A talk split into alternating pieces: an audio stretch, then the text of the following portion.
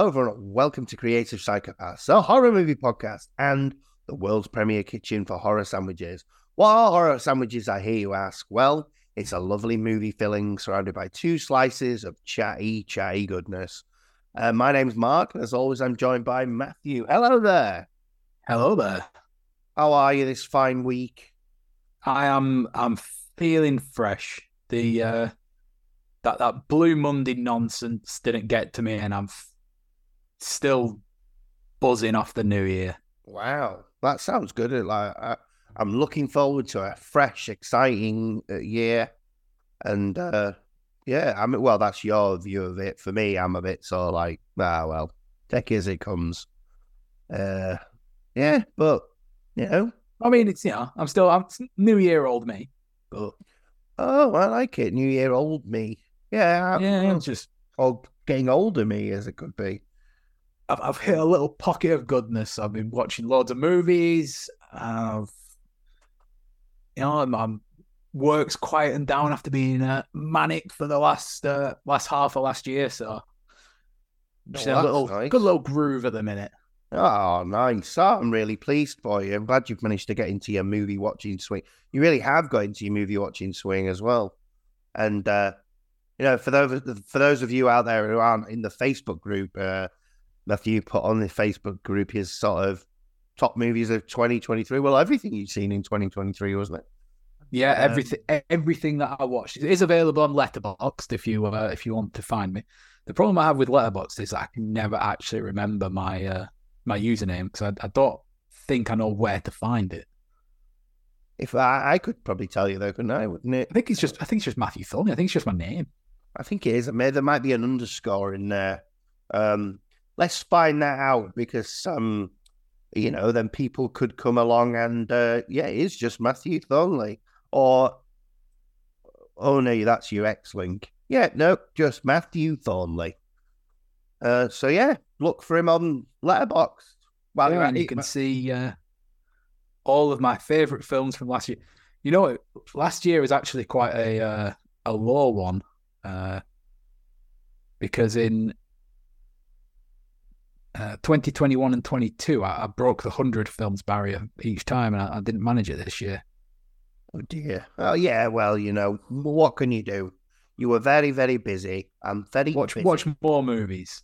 Yeah. That's my that's my plan for uh, for this year, and it's going well so far. Oh, excellent, excellent.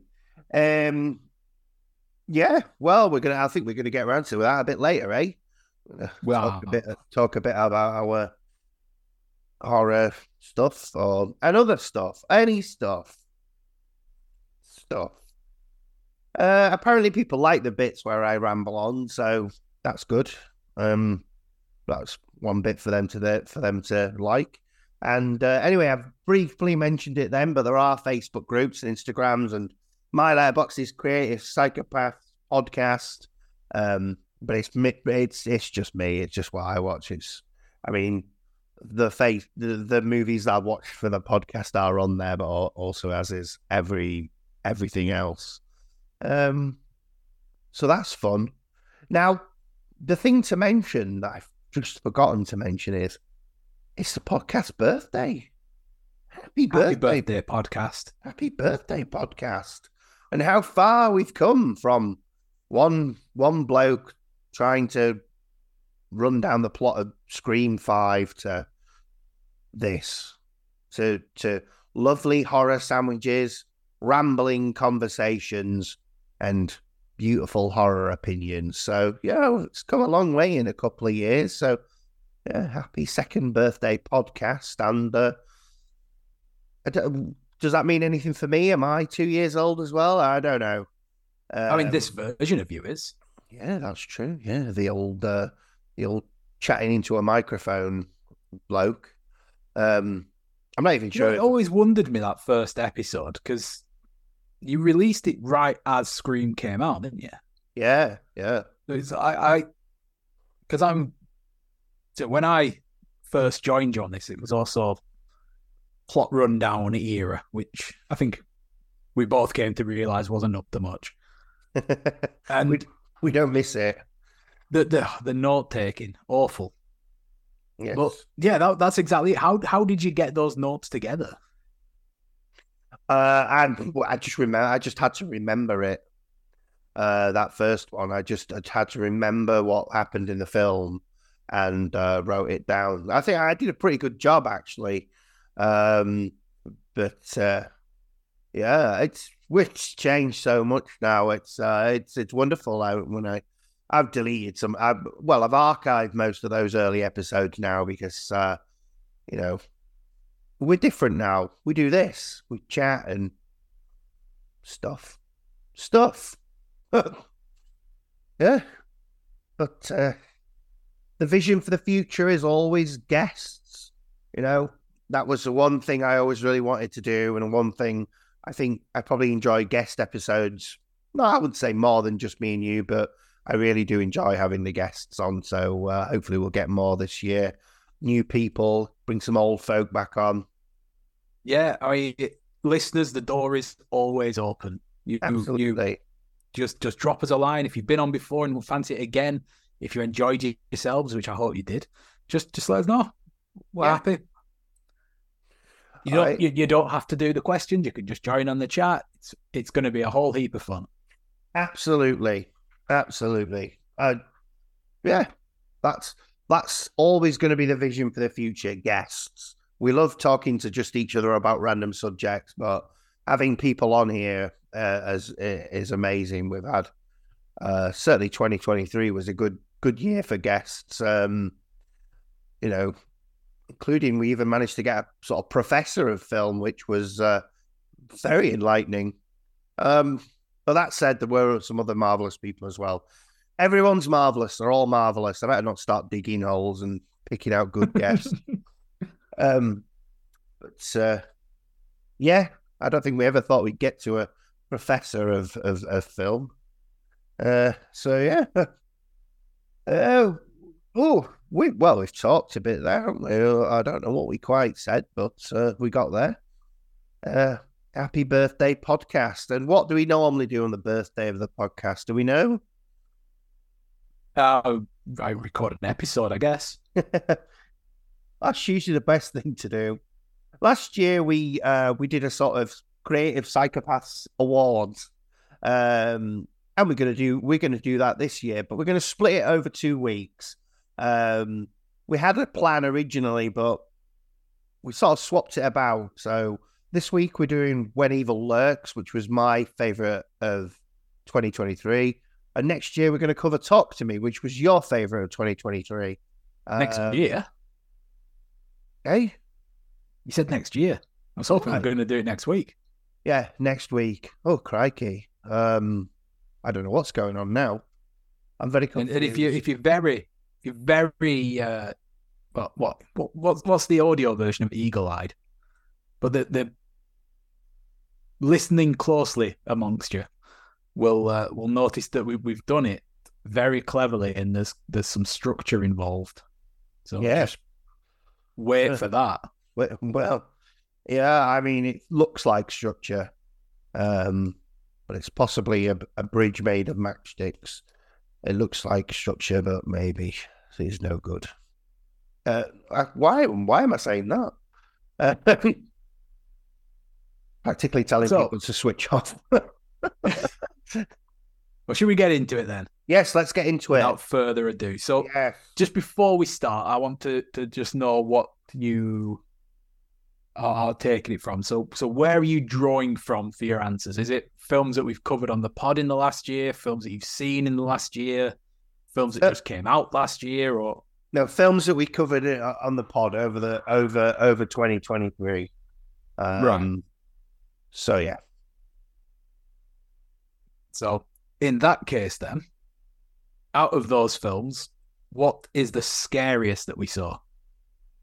what is the scariest that we saw? That's a good question. Um, I think it was. To be honest, I think the scariest one that we did was Midsommar. Um, it, it's it's it's the one film out of all of those that really gets me, uh, like in the sort of uncomfortable zone, um, which is sort of as scary as um, as movies can get for me. You know, I'm very I'm very rarely sitting frightened, you know, with tension, but Midsommar, uh, it it there's something about there's something about it, and I think part of it is you know we talked about it in the episode, but part of it is the constant daylight really um it really does something to me in that film. It really makes me feel uncomfortable. So yeah, probably I'd probably say Midsommar. Um although um I do I did enjoy Deadly Games as well, but um it, that was sort of a Home Alone film, so it wasn't quite that scary. but yeah, mid Midsommar for me. Um, that was a, that was a really great episode that we did. That one we really we really delved deep into it. So um, that was a good episode. They all yeah, were, and and I think this there's a scary thing about Midsommar as well in that it, it I think your emotional reaction to it is at odds with your logical reaction. Yeah and that's quite scary to me. Yeah, because it, it makes me think that I I may be suckered in by a cult, which don't really want that to happen. Which you're not there, not you're not so much I expected to happen, but it kind of made me twig that that maybe it's possible. And yeah, yeah, you, you, you like never that. know. You never know. well, yeah. Okay, then. So there weren't actually all that many kills, were there, in Midsommar? But what film did have the best kill? Well, it was one of the Nightmare on Elm Streets, and I think it was a Dream Master, um, where one of the one of the girls that's in it gets turned into a cockroach, um, and the whole sort of transformation pro. I think it was Dream Master uh, the whole transformation of it, and then the sort of um, bug spray, squishy.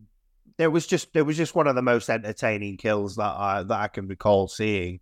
Um, uh, but I'm not sure if I picked the right Nightmare on Elm Street. I think it's that one though.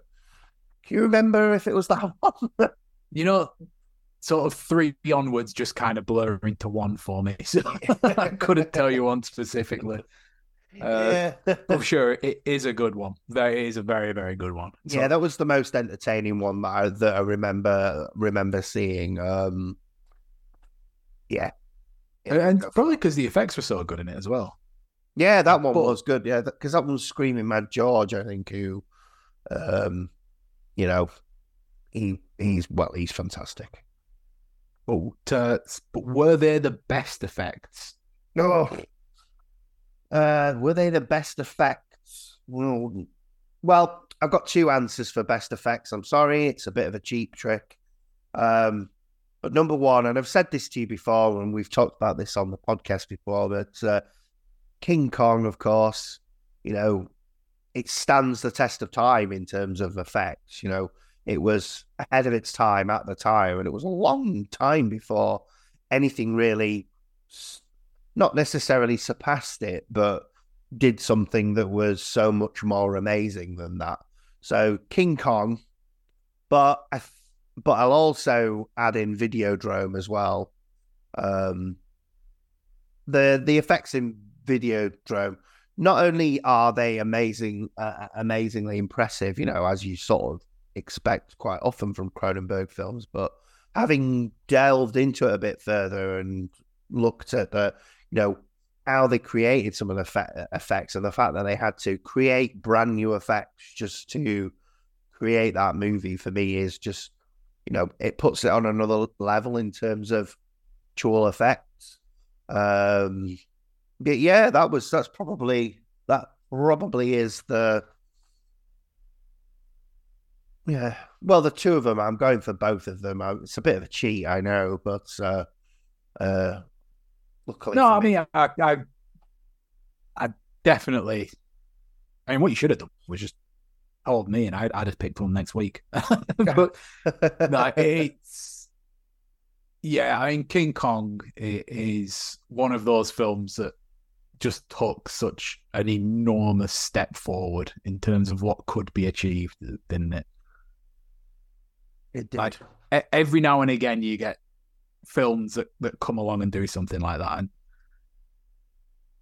it's yeah, that that's why that's why it, it still holds up so well. Is because it, it just got it all right, didn't it? Yeah, it's it's a really it's a really great movie. Once uh once the sort of get in through those gates, it's just it just goes for it. There's no, it just has has such great uh, great effects. For I don't want to even say for the time because I thought they they held up. You know, you can't you couldn't sit there now and say, oh yeah, this this compares to Jurassic Park because it's like chalk and cheese. But you know, considering it was 1938, I think maybe um, yeah, lovely stuff. And yeah, and yeah, I mean, Videodrome, it, it's still, it still looks good now, doesn't it? I think we've beaten this drum a lot, but that that practical effect, it just doesn't age anything like digital effects. No, sadly, no. I yeah. do feel a little bit bad saying that though, because you know, like we were saying about King Kong just now, you know, digital effects had to find their footing too, and you and you don't just go from, you know, zero to Avatar. there you? You've you've got to go through that process, and yeah, exactly. exactly. They uh, th- those digital effects artists, you know, they they worked hard, and e- even when we look back and think that some of them, you know, look a bit dodgy and look a bit crap, uh, you know, it's not often that people would have said that at the time. No, no. I think so, I think this year we should look a little bit more at VFX and um, you know try and pick pick some out because I mean I am a practical effects guy, but you know when we had Vincent on and he was talking about uh, is it Annihilation, you know that was that was great. So yeah, there are more things we we should definitely be looking at and selling, selling, just, just, giving those guys their flowers. You know, the yeah. the praise that they deserve. Yeah, we'll say screw Tom Savini for a bit and figure out a digital effects artist who's good. Uh, maybe we shouldn't say that. okay, so this one, uh, the next question, uh, we're going to have to disqualify uh, Pearl because there is a sequel coming uh, very soon, actually, thankfully. Uh, but out of the rest of them that we covered in the last year, uh, which is a one that you would like a sequel for? Uh, uh, um, alternative, which ones uh, of sequels shouldn't get one, another one? Um, this is this is the one that I found um the most difficult. Um, and essentially, I've I've I almost feel like it's a weird get out clause, but um, I really just want Creep three. Um, we did Creep, no perfect answer. Yeah, Creep two in May of twenty three, and uh, yeah, I just really, really want to see a third installment of that film. Um, so yeah, I mean, there are other ones that I looked at. Um, uh, but there was nothing that really, nothing that really uh, that I thought, oh yeah, this would be um, this would be good. I would love to see uh, the BBC try and take on another Ghostwatch, um, but I don't know. I don't know how they would even do that, to be honest. yeah, I think if you were going to do Ghost Watch, you couldn't really do it as a sequel, could you? You'd have to, you'd have to find some other sort of twist on it. Yeah, uh, yeah or, or you know, a, a straight up remake, more most likely because you, you can't really settle into this thing and say, "Oh yeah, we, we did this haunted house thing thirty years ago," and I, I don't know, maybe you could, you know, just uh, and and this stuff happened, and we're, we're going to try again. But I think the the thing about Ghostwatch is that it it kind of it is open at the end, isn't it? So you you'd, have to fill that gap in, which would be a struggle in that that format. Yeah, yeah. Well, hey, I'd be interested to see them do that. I, I, I would, I would love that, but I think really what I'm hankering for is uh, Creep Two. I watched Creep again the other day, and I was like, oh yeah, this is sound. this is a great movie. Uh, I mean that I, I did just have the the rather ghoulish thought of uh, uh, of somehow linking a Ghostwatch sequel to the death of Michael Parkinson, but I'm not sure how respectful that is. uh, yeah, well, I don't know. I'm back from the dead. Yeah, just do that. I've been chilling out with Pipes, and he's actually not that bad. Something like that. Uh, yeah, Parkinson. Um, oh dear. Yeah, I reckon that's that's uh, Yeah, let's not do that. Yeah, let's not. Do yeah. but right, this the I think it's a struggle to say ones that you don't want sequels for because we didn't cover that many sequels.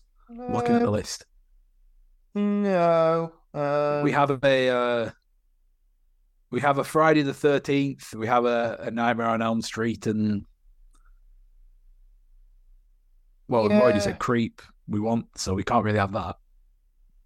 I don't think there's anything on, on that we watched last year that I was like, oh, don't make a, a sequel to it. I mean, I, I, I, I could look at movies like The Outwaters and say, don't make a sequel to that, but they wouldn't be able to anyway. Um, you know, and uh, well, I mean, we didn't actually cover it, but they they shouldn't be making any more Pooh, blood, and honeys. Um, Yet they are. yeah, they are. They are. Um, it wasn't really until recently that, um, well, we spoke about it last week with Katie that, you know, really I've been sold on the fact that, yeah, you shouldn't make movies just to make money. And uh, it really makes it even worse in my eyes, you know, to a, it's a zero star film. It, it, it, it don't deserve, it shouldn't get a sequel. And, uh, it shouldn't really have had that first film. Um, it's just a shame because I was really looking forward to it, but uh, no, absolute crap. So I'm uh, I'm just going to assume then that that's the answer to the next question, which is what's the worst horror film? Well, we didn't actually technically cover it. It was just uh, it didn't get a full episode, did it? no, we didn't get a full episode. So I'm gonna go with uh, sometimes they come back for more because Yeah. it was. I think we we both watched it and we weren't quite really sure what was going on. Um, There was a there was a lot of nothing, wasn't there? and the movie didn't really know what was going on. And then it was, it, I remember it has this very brief moment where it takes you back to the past and you go, oh, there's some interesting backstory here. And then it goes, oh, forget it. So yeah, that was, it was probably that one because it was the only one that was really like, oh, forget this. Um, but, you know, aside from that, I don't think the uh, uh, the only other thing that jumped out at me was like I think uh, Sinister was a bit of a disappointment for both of us actually, as I recall. um, yeah, I think there's I think it was there- a bit have spooky, but been a few times, yeah, where yeah, uh, we- we've looked at films and, and thought, uh, you know, this is something that I've been looking forward to seeing, and then it being a bit of a yeah, yeah, a bit of a flop. But uh, you know, that's that's the way of the world, isn't it? But you can't like yeah, everything. sometimes they come back for more. I think it was just, it was one of those films where they just make it for, for, uh, you know, when they had straight to video just to bump the, the balance Yeah. books up a bit. it just it felt like one of those films that had uh, a name attached to it, but the film that it was written wasn't that wasn't related to that. Um, which um, It was a bit of a Frankenstein's monster of scripts, I think, wasn't it? yeah, there's a few horror sequels that we've never really got to, especially the '80s ones where you'll find uh, especially with at least I think maybe part nine of Jason, where it's like I don't think this was supposed to be a Friday the Thirteenth film, but they just went, "Oh, whack a label on it." Um, so yeah, that I think that does happen a bit with horror sequels that they just sort of spin it into that. Uh, less so these days, though. I think. Uh, yeah. Okay then, and uh, yeah, what what's been your favorite film? Right, well, I'm in, I'm omitting Jaws because um, you know everybody knows that one. Um, I'm gonna go for I'm gonna go for Mandy. I thought Mandy was fantastic. Um, I mean, obviously I'd seen it before last year, but it was last year that we did the episode for it. So, you know, we actually did some amazing films last year. We covered The Terminator, Seven, you know, all those really like rank high. But I think for me, Mandy was one that really, it, it really got a lot of thought out of me, which was good. I remember when we had the discussion, I felt, I felt like it was a really good chat that we had. Um, you know, because it's sort of, it's one of those sort of films that you can enjoy on a surface level, but as soon as you start digging into it, it goes, you know, there's a lot going on there, a whole heap going on. And um, it's probably one of the few times watching a film where I have come across this idea that art is um, I've totally forgotten the word, but subjective. I think that's right, isn't it? Art is sort of subjective. Art uh, certainly is subjective, yes. Yeah. So that was one of those films where I was like, especially when we had the conversation, it was like, these guys have taken something different out of it that I've taken out of it. And yet every single point is valid and you've enjoyed it on your own level. You've taken bits from it. You've, you've seen parts of the story that you didn't even say, you know, fantastic. You know, this last year watching films, you know, going back to what I was, you know, watching a sort of 300 films in the end that I'd never seen before. I've had my appreciation for movies has has, has gotten so much better, um, and especially that subjectiveness. Um, you know, it. I've gone back. I've gone back now and enjoyed movies that I saw before and went, "Well, that was shit," because um, I've been able, just being able to watch things better. No, this podcast has done that for me. Um, yeah, lovely stuff. Mandy, anyway. yeah, well, I'm, I'm not going to add to that. Man's fucking brilliant. It is, yeah, yeah, yeah, amazing. Well, let's let's move on from uh, from the podcast of the last year and then just go for movies in general, because uh, we are going to talk about your favorite film from the last twelve months. Yes, yeah. Um, I, I was um, I was thinking about this, and I was when I when I watched it back today, I thought, I wonder if this is my favorite film or or, or the one that uh, um, it certainly isn't an enjoyable experience watching it. Um, but I guess yeah, but I guess it was my favorite one. But it's like, I wonder if I really enjoyed this. Um, it's funny. I was talking to Brian about that the other day about films where you're like, "This was brilliant," but I don't know how much enjoyment it gives me. Um. Anyway, yes. So when Evil Lurks, uh, which was 2023, released on Shudder, um, and it was directed by I want to say Demian Rugna, uh, which uh, it that might be his name. It might not. I don't know. Uh, but we also have starring Ezequiel Rodriguez as Pedro, uh, Demian Salomon as uh, Jimmy, uh, and those two are brothers. So it's Yazuru, Yazuro. Um, I butchered that. Um, Sylvina. I've got it on IMDb and it only just says uh, Pedro and Jimmy. So. Oh, right. Okay.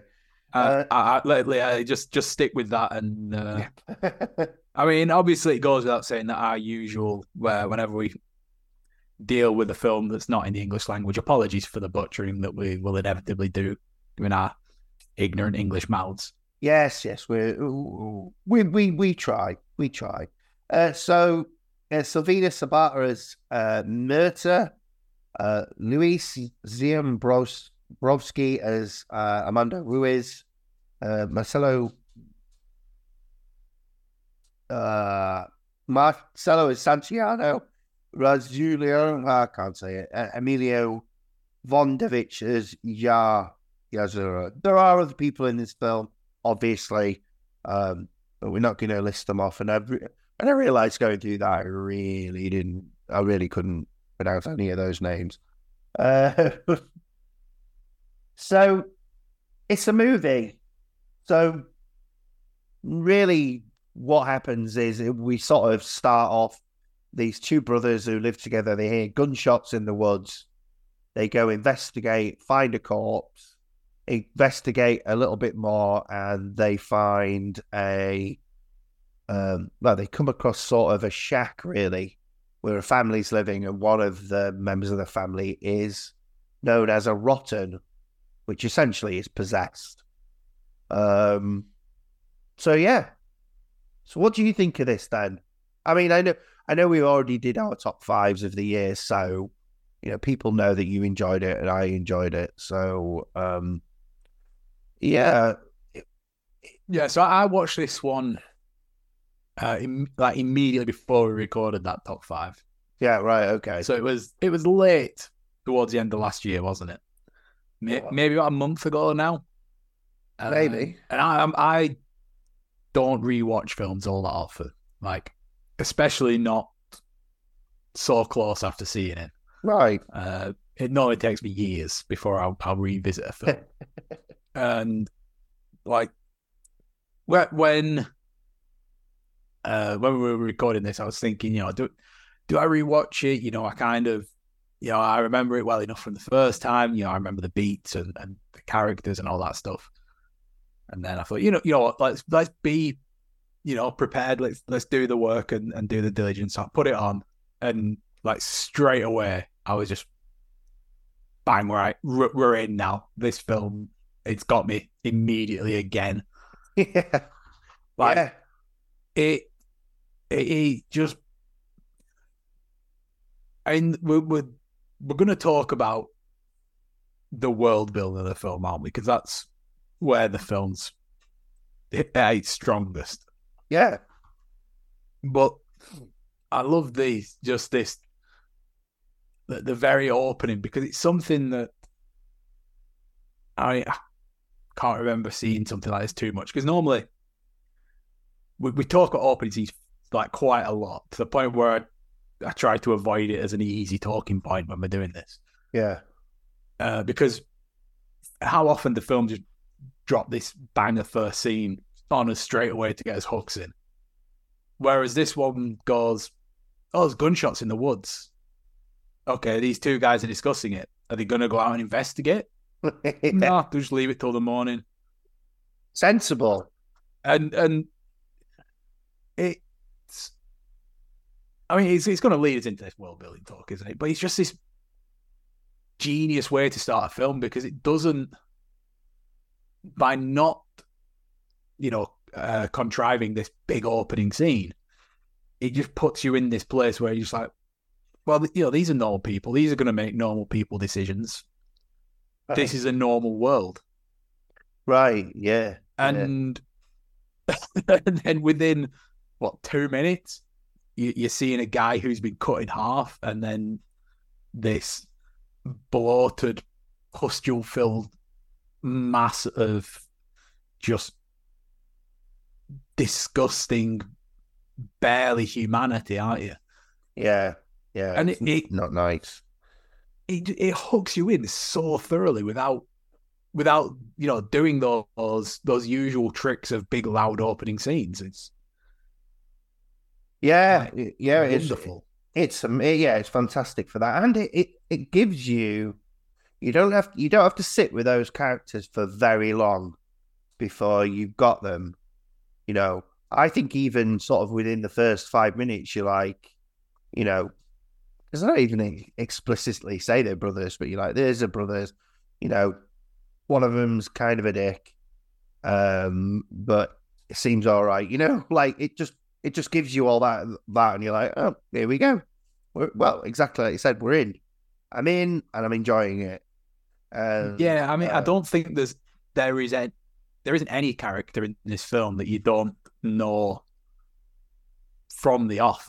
Every single character is introduced to us, just and and every single one of them, we just know who they are straight away within yeah, yeah, a, you know a few lines of dialogue. Uh, you know, uh, Ruiz, the uh, the the landowner, or you, you just know he's you know uh, he, he's obsessed with his, his land, his money, his rights. He, he's uppity. He's full of himself. Uh, makes bad decisions as a result. You know, the ex-wife, she's you know, she she's angry at husband. Uh, she's not going to let him explain himself. She won't listen to him even if he does explain himself. She's protective of the kids because because of him. It's like they all just you know them straight away. yeah, yeah. It's so good for that. Yeah, especially you know, like you said, the ex-wife thing. You don't, you you you're with them for about thirty seconds, and you and you got you got their history. You got enough of their history, or at least you feel like you feel like you do.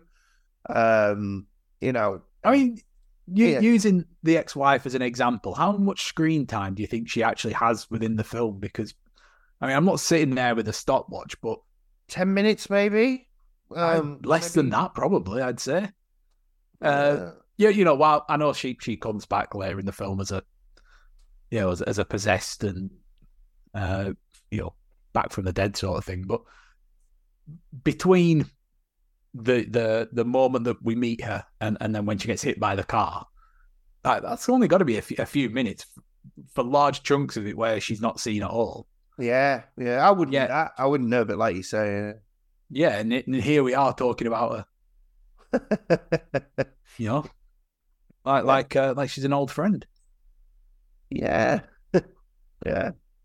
Oh, that's that's good. I'm glad we both we both got that out of it. I mean, eh, it's obviously there. You know, it's easy to see, and it's certainly one of the things I find refreshing about this film. You know, as horror fans, sometimes you sort of you have to get set in the fact that they're not going to develop characters. You're not going to get to know them. You're not going to you- you're not going to feel for them and the decisions that they make because they're fodder or you know they they're just a device to keep the plot moving whereas you know we're not to not to keep going over the point. It doesn't do that with this. They they they build the characters enough that you start you start to feel the choices the decisions the pain.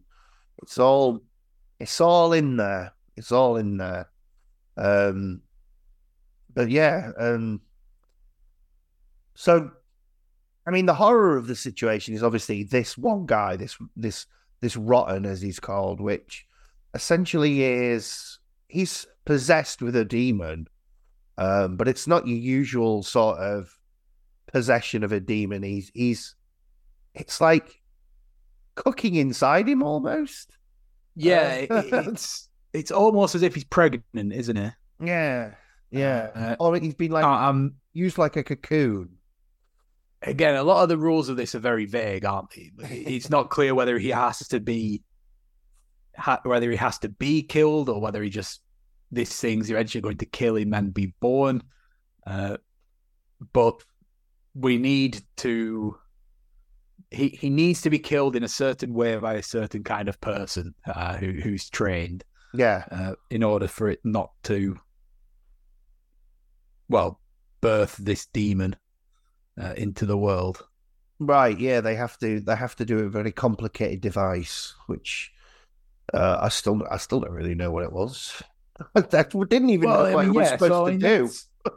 There, there, there are these uh, as as as part of this world. There there are rules, aren't there, as to what what is going on, Yeah, and it it like that's uh like that that's another way that this film does a really great job of writing it because they you know that these rules exist and they get spoken about, you know, quite quite a few times. Yeah, yeah. But it it it puts it in that sweet spot where it's explained well enough that you know what the rules are, but they're they're not explained enough for us to keep it, you know, so that we know that it's it's vague. So we just kind of we you know we kind of go with it. We trust that the characters know because they you know they know the rules. So we just assume that they make sense because They that's what we're rules. presented with. Yeah, yeah. Like, yeah, there is no way that you can explain to me how uh, the idea is that you shouldn't have electric lights. Like, how how, how does that work? What? Where's the connection there? But Yeah, I feel like they play characters do that. role. Uh, yeah, Yeah. yeah. why why can't you shoot them? Like, I, I would. Like, how does this this uh, possession even transmit? Yeah, it's got it's got a sort of um, to a degree like a zombie feeling to it. Like um, if you if you shoot them, it passes over to you. If the blood gets near you, that's that's a bit of a tricky one. The rules on that one are a bit tricky, like you say. Um, Yeah, I mean, there's there's some kind of. I'm not going to say that this is, uh, you know, it's not a result of the pandemic. This film, but there's there's certainly some influence being taken somewhere in that this possession is, you know, acts in a kind of airborne bacterial kind of way. yeah, it, it's very strange. Yeah, and I Uh, mean, even even that's not entirely consistent, or, or you know, e- even then it may be that there's some kind of, uh, you know, i- immunity aspect to it because, you know, the dog, uh, that you know, the dog that attacks a little girl in the film gets possessed by having a sniff around uh, Pedro's clothes, doesn't he? But Yeah, Pedro yeah. himself is doesn't get possessed, and like I think there's there's there's probably just like this extra bit here that we're, we're just not twigging onto. Uh, I think the key for that is where Pedro and Mirta are talking, and you know she, she's saying like you know he's the evil, just coming for me. Uh, you know because of her her history as a I want to say exorcist. Uh, cleaner, isn't it? Isn't that what, that- Cleaner, That's yeah. what they're, they're sort of referred to as cleaners. Yeah. Yeah. So I think that there's probably some kind of, of, of a nugget of, of information that we've you know not quite picked up on. Uh, but at the same time, I I don't care because what we're you know what we're getting puts us in this place where you know we we we get it instinctually and have it fleshed out by what we're told and and that's enough you know that that that's I, I don't know the, the mechanics of, of flu, but you know, I kind of I I know to avoid people that have it to not get it myself, you know, and yeah, right. uh, and things like that, and, it, and it's it's it's exactly the same, and it feels so real as a result of it. Mm. Yeah, yeah. Um. So, well, there are some things in this film that catch that catch you off guard. You've mentioned one of them, which is uh, the dog that attacks the girl. But the sort of first initial sort of death we get is it wasn't Ruiz the character, um, and Yeah, is it Ruiz is the the landlord? yeah, and he Yeah, he kills this goat that's clearly possessed, and after and after doing that, um, his wife just much just fucking kills him. But then she goes on to kill herself, um, with just an axe to the face, um, and it it all feels like it it comes out of nowhere. You're not expecting any of that, or certainly I wasn't the first time round. Um, no, I, if we were to do, uh, if we were to do the the you know the questions that we've just gone through, uh, for films from the last year, uh, the best kill for me would have been the woman taking the axe to her own face Yeah, because yeah. I, I just I could not believe that that was a thing. Like, yeah. There, there was one thing I thought was quite um, interesting in this film with the kills is, um, apart from in one particular case towards the end, none of the kills are done with any passion. You know, it's all a bit by the not by the numbers doesn't sound right. Um, you know what I mean? There's no, there's no they all just sort of happen, don't they? yeah, they just happen. Like the woman who's who's hitting her, herself in the face with an axe. It's not. It, it's kind of kind of clinical. She's not screaming. She's just doing it. She's just uh, it's just doing it. There's no passion to these to these deaths. It's like whatever the possession is, you know. It's it's not it's not there to have fun with the killing, or at least it doesn't feel like it is.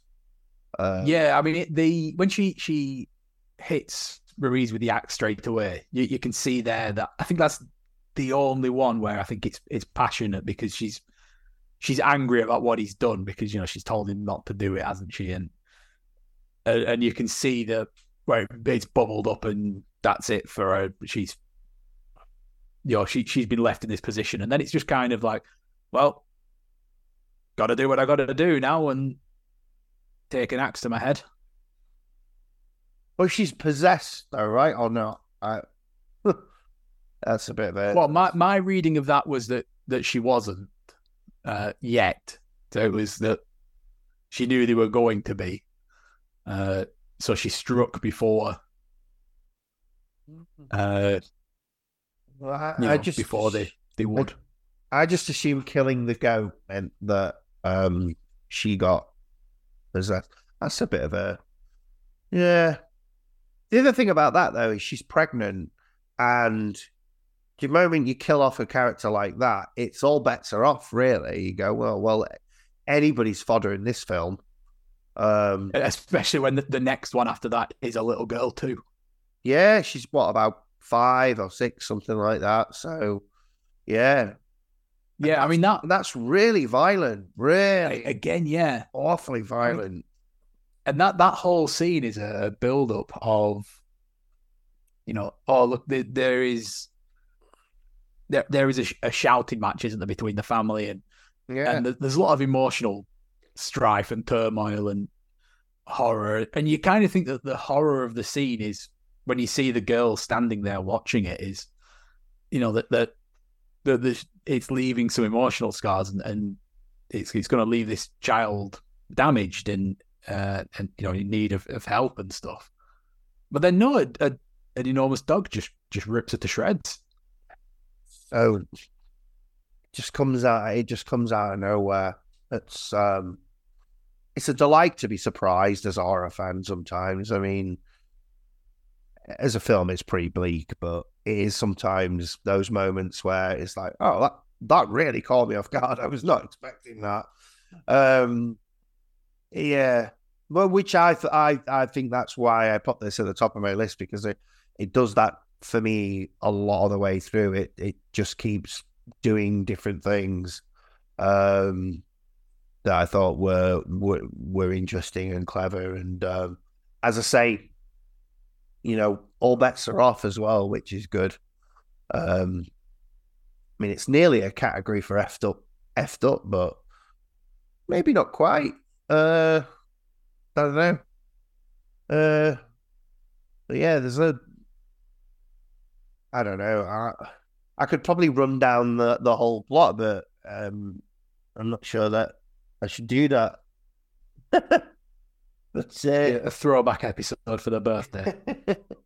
yeah, yeah. Well, I there's just there's just a lot of moments in in, in this. Um, for example, the the the mum shows up again, and she's clearly possessed. Um, and then when we see her later, because she's taken one of the kids, she's eating the kid, which just you just fucking grim. Uh, really awful. Uh, yeah. yeah, and I think that puts us a bit towards the end, doesn't it? Because it's you know, for all of the things that we've said about you know this film so far and and the, these shocking moments and the, this real horrific stuff, is that the the real ending and the real horror and, and bleakness of the thing is all emotional, isn't it? And it all centers Yeah. around this one guy. uh, Yeah. and and how he loses everything throughout the course of this film to to this to this evil, uh, you know, this possession, and it's like it's so so bleak. Yes, it's it's uh, it, it- is very bleak. It doesn't uh, it doesn't pull any punches in terms of that. There's no happy ending to be had here. Um, it's just um, I, I don't want to spoil the ending too much because it's quite new, and I think people will uh, you know want to want to watch it. So I think maybe we maybe we don't need to do too much with the ending. I did. I think the the only thing is that the, there are points towards the end where our main character makes some sort of stupid decisions, which is unexpected given what we've seen of him. But I also, you know, I'm willing to accept the fact that it was a situation where maybe maybe those are real realistic choices. I don't know. Um, but yeah. Uh, oh, there is Yeah, I one. mean, it's it's it's very human, isn't it? Yeah, yeah. There is, I mean, there is one last thing that I enjoyed about this film uh, is that um, the whole thing's taken seriously by most by most people. You know, it's um, they they find the guy, they talk about it, people believe it. You know, there's a couple of naysayers, but they don't not naysaying for very long um, because they do know that it's a thing. And I quite enjoyed that about it because, you know, there is that horror trope of people going, oh, shut up. Um, but this just, you know, they go, oh, we found this rotten guy. And everyone's like, well, shit, that sounds, that's not good. yeah. So I quite like that about it. Uh, yeah. Yeah, and I guess you know that comes back to to what we mentioned earlier that that that feels pandemic inspired to me. Yeah, perhaps. Yeah. That Yeah. yeah, the, the the reaction to it because I, Yeah. I remember the the early days and people were sort of like, oh, you know, it's this thing's not so bad and you know it's only affecting some places. It's not going to travel and we're all going to be fine. And and I think that that denial comes through quite uh, quite strongly there. Yeah. Yeah. Yeah. Well, I don't think we need to talk about it too much more. I mean, like I say, we're not going to ruin the ending for people. We've ruined some of the parts of it, but uh, if you haven't seen it, you shouldn't have been listening to this anyway. But if you haven't seen it and you do listen to this, then you know it's worth the shudder shudder for just a month just to just to watch this. And you can watch some other stuff on Shudder because actually, I think the content on there has been fantastic. Um, but we're not here to sell Shudder, are we? We're- I will help sell Shudder if they ever come asking.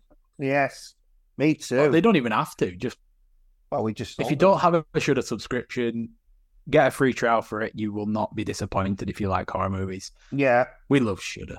We do love Shudder. Uh, so I'm going to go to the Facebook because although I posted late, I think we actually got some uh, some comments. Um, so Alistair, King of the Pod, uh, creative and bloody awful. The deaths were brutal and heartbreaking at times, left me shocked, stunned, and impressed.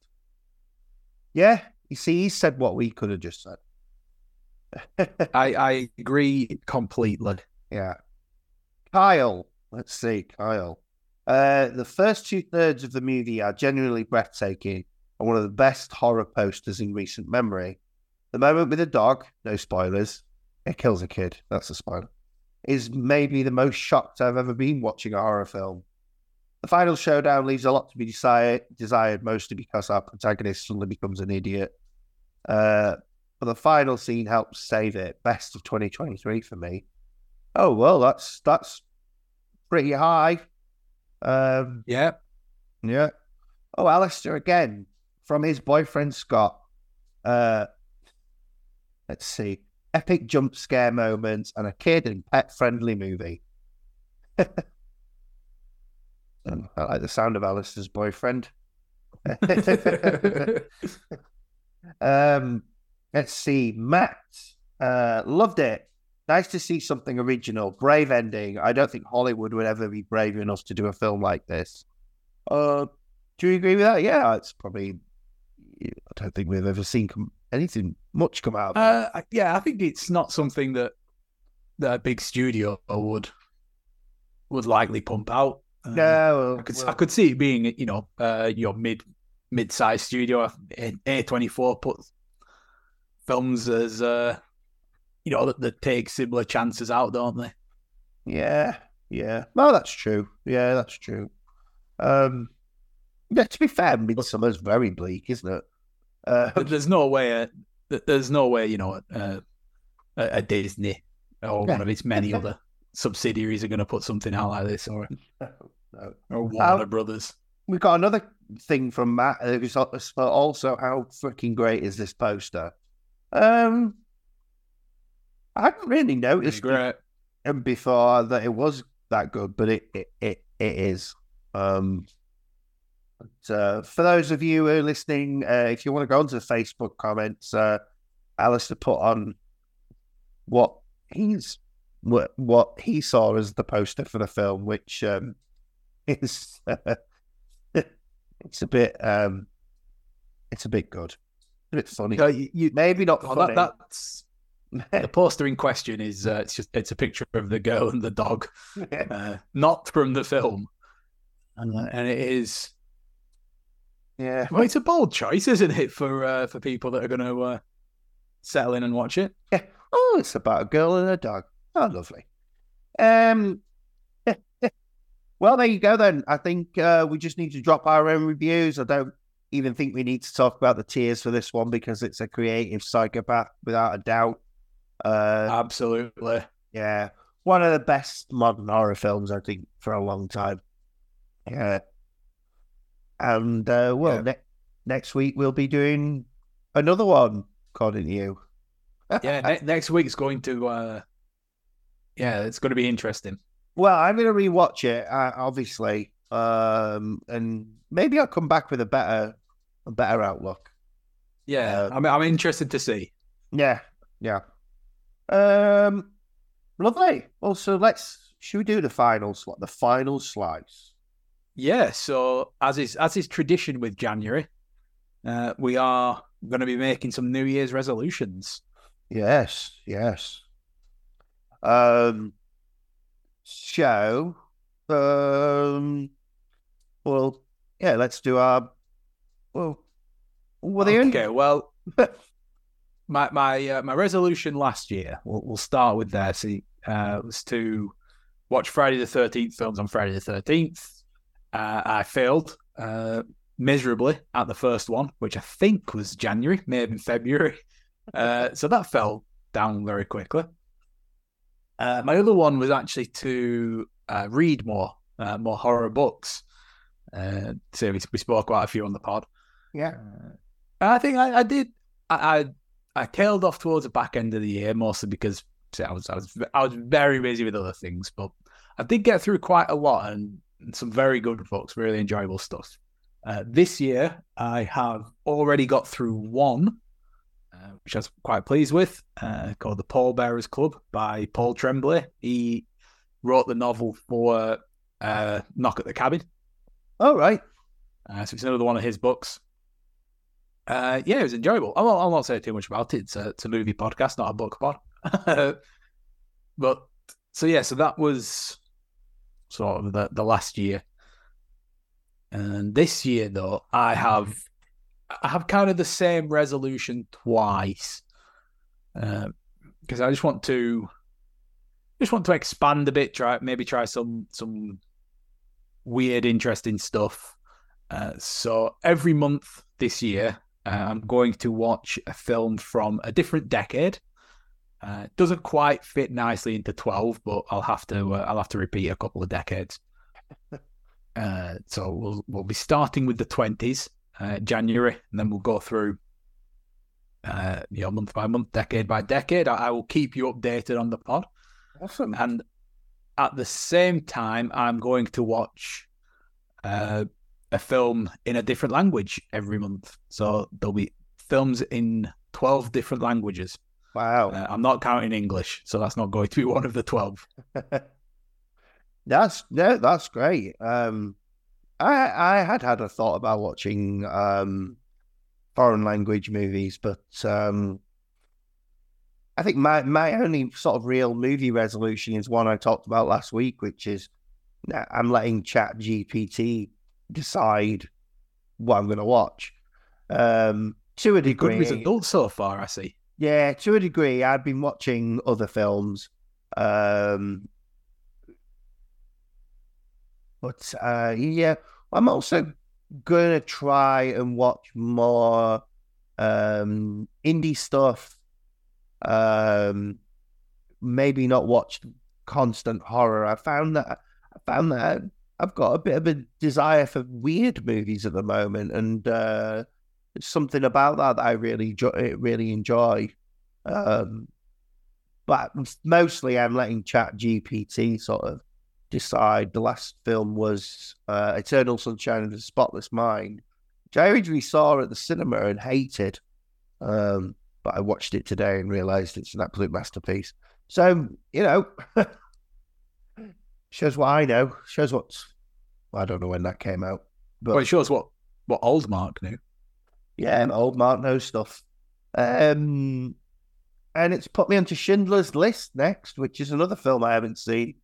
So I'm interested to I'm interested to keep going on that journey with it. But um, yeah, yeah, that's that that that's my only sort of real movie one. But uh, I am going to attempt to write a short story this year. Uh, I was very, Very much, good. very much inspired by Alistair's short story for um for our podcast. Um and I just feel like I just feel like it's something that I'd really like to do. I haven't decided yet. I think it's going to be a horror thing. Well, it should be, I think. Um so I would love to write one and read it out on the podcast. Um so that's yeah, that's something I'm really looking forward to doing. Um, I haven't started. I've started thinking about it, but that's it really. but uh, yeah, yeah. And uh, have you got anything else you want to say horror wise, or are we? Can we? No, I mean they're uh, yeah. 'cause I I think uh, I know it, I know it's basically the same one, but I think I'm counting that as two resolutions, which I think is is plenty. Uh, Yeah. you put too you put too many on, you doom yourself to failure. I think. Yeah, yeah, yeah, for sure. Um, so this is the one thing I really want to. Uh, I, I for years I've given myself these movie resolutions and never really done it, but because of the podcast, uh, I felt like you know it was something to strive towards. So I'm going to sort of lay myself bare here, and and it's it's sort of become serious for me that I need to lose quite a lot of weight. Um, so what I'm doing is I'm gonna obviously make that a resolution, but I'm gonna be updating people. I think probably weekly, depending on when we do recording.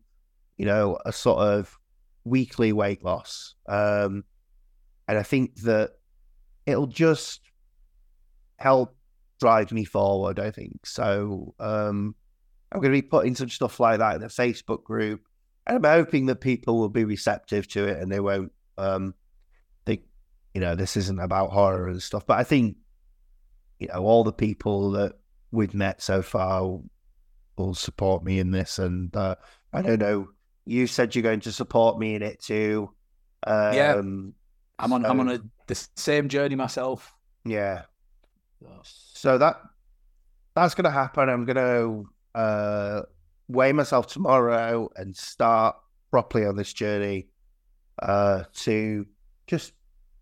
I've got a target in mind. I just need to know that I need to lose weight. Um, so yeah, uh, I'm late. Like I said, I'm laying myself bare there. So really, so um, you know, the only ha- sandwiches I'll be consuming are these lovely horror ones. Uh, Very good. At least Yeah. he's turned it around. yeah, I turned it around at the end. Yeah. Uh, so yeah, well, that's it then. Um, uh, oh dear, I've lost it. I've lost what I'm. We've been kind of dropping the plugs in all the way through, haven't we? So it's hard to know what to yeah, cover. we- But well, we don't need to say anything apart from you. You. This is this is the end of the sandwich. Um, I hope you. well, let, us go over them again. So there's Facebook group, there's Instagram. Just search for Creative Psychopaths. You'll you'll find it. Uh, you get Creative Psychopaths on Letterboxd as well. You'll find that Matthew Thornley for me. You'll find me there. Or go through Creative Psychopaths. You'll find me that way too. It's it's easy. yeah, Uh, that's about it, isn't it? yeah. Listen to this guy. He knows. He knows our podcast and plug stuff. Well, he, after a couple of years now, we're we're really on it. We're in it. We're on it. We've done it. Oh, Uh, t-shirts as well. Ah, yeah, they're available somewhere. Um, oh, you've got one, don't you? Oh, look very spiffy. I've got one, yeah. You look very spiffing in it.